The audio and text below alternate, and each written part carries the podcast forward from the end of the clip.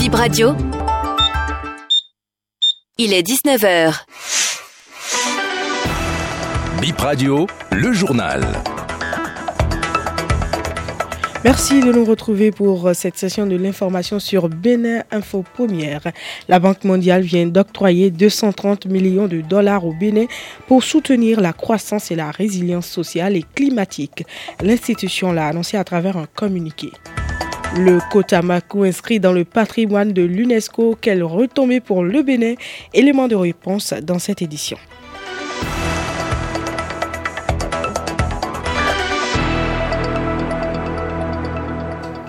La Sénat a continué ce mardi son opération de contrôle d'existence des sièges des partis politiques dans tous les départements.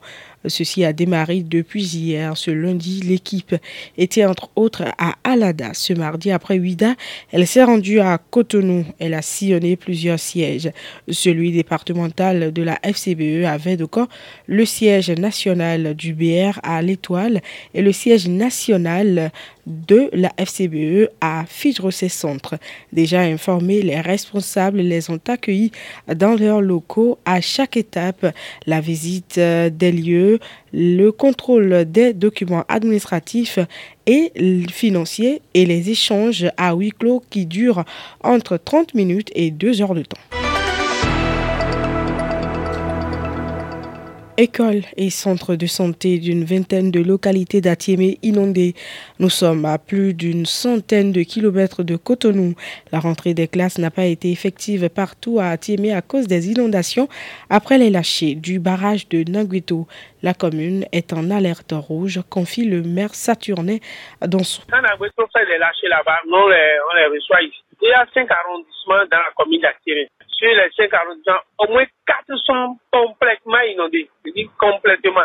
Actuellement, où nous sommes, le, le niveau de l'eau est à sec pratiquement. Mais il y a au moins 10 villages qui sont déjà sous l'eau. Avec les premiers lâchers qu'ils ont effectués il y a environ deux semaines. Il y a environ deux ou trois jours, ça c'est mais c'est annoncé qu'ils vont encore lâcher et ça va venir. La rentrée a été effectuée dans plusieurs écoles, mais il y en a où ce n'est pas du tout effectué. Vous prenez le CG à Tiémé, par exemple, qui est en pleine ville, qui est le centre même. Est pratiquement au nez des élèves. Le directeur nous a montré qu'il y a des classes que les élèves ne peuvent pas avoir accès. Parce que l'eau est dans la cour. Les écoles de Tokyo n'ont pas effectué la rentrée. Les écoles d'Adamé, de Servotinou, les écoles de la Tidamo n'ont pas effectué la rentrée.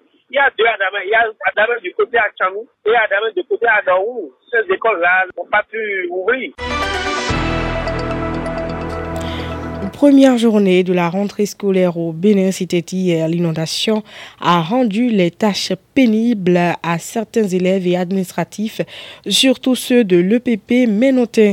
C'est plus qu'un lac qui a accueilli les acteurs ce lundi à l'EPP à Serrabalou. Motopompe aspirant l'eau de la cour de l'école primaire de Ménotin ce lundi soir. L'appareil est en marche depuis le matin, mais l'établissement scolaire est toujours aussi inondé. L'eau a envahi cette école qui s'étend sur plus d'un hectare. La pluie du week-end a rendu le ménotin inaccessible. À moto ou à pied, écoliers, parents et enseignants circulent dans l'eau. Certains parents ont préféré inscrire leurs enfants ailleurs après avoir constaté cette inondation, explique Roch Agnon, directeur du groupe C de l'EPP Ménotin. Chaque fois qu'il y a plu, il y a toujours une inondation ici. Mais aujourd'hui, ça a dépassé un peu les limites. Ça a été un peu pénible dans la journée parce qu'il faut que les enfants traversent euh, les eaux, c'est de grandes eaux.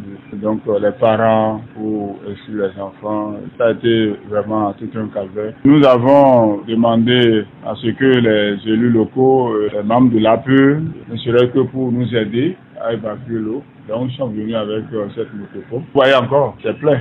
Mais malgré ça, la rentrée s'est effectuée avec les différentes tâches. C'est vrai qu'il y a eu un peu de frottement parce que pour la journée, on devait recevoir d'abord les enfants, les installer. Nous attendons jusqu'à demain après-demain pour voir le visage réel. L'école primaire publique de Ménotin compte 18 salles, de classes réparties en trois groupes. La rentrée a eu lieu, mais elle a démarré timidement à cause de l'inondation. Sur les 300 écoliers attendus dans le groupe C, difficile de faire le point exhaustif des enfants présents vu l'état de l'école, confie son directeur. Il espère plus d'écoliers les jours à venir et surtout moins de pluie diluvienne. Plus la pluie perdura à Cotonou, plus ce bruit perdura pour sortir l'eau de cette école. Le Kotamaku inscrit dans le patrimoine de l'UNESCO, quelle retombée pour le Bénin? Nous avons posé la question au directeur du patrimoine culturel. Cette reconnaissance mondiale est un bon point pour le tourisme béninois. Elle permettra au Bénin de mieux conserver ses tourelles dans l'Atakora, explique le directeur du patrimoine Paul Lacoigne.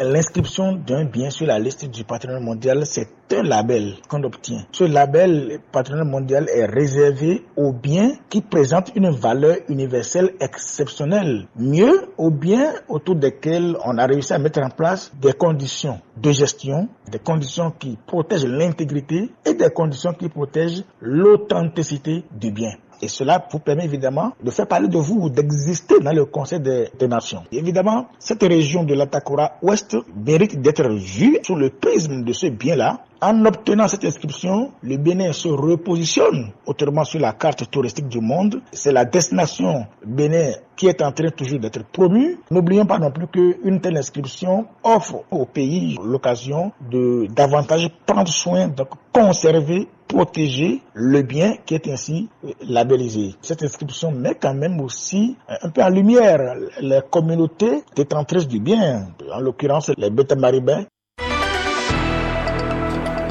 230 millions de dollars pour soutenir la croissance et la résilience sociale et climatique. C'est la somme qu'octroie la Banque mondiale au Bénin. Ceci à travers l'Association internationale de développement IDA.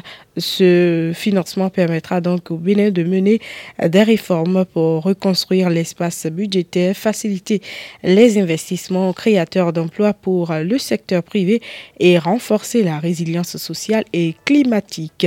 Nous recevons dans quelques petites secondes un invité, l'un des coachs de la sélection nationale de pétanque Thierry Babagueto au micro de Brice Adjaga. Il fait le point après le championnat du monde de pétanque.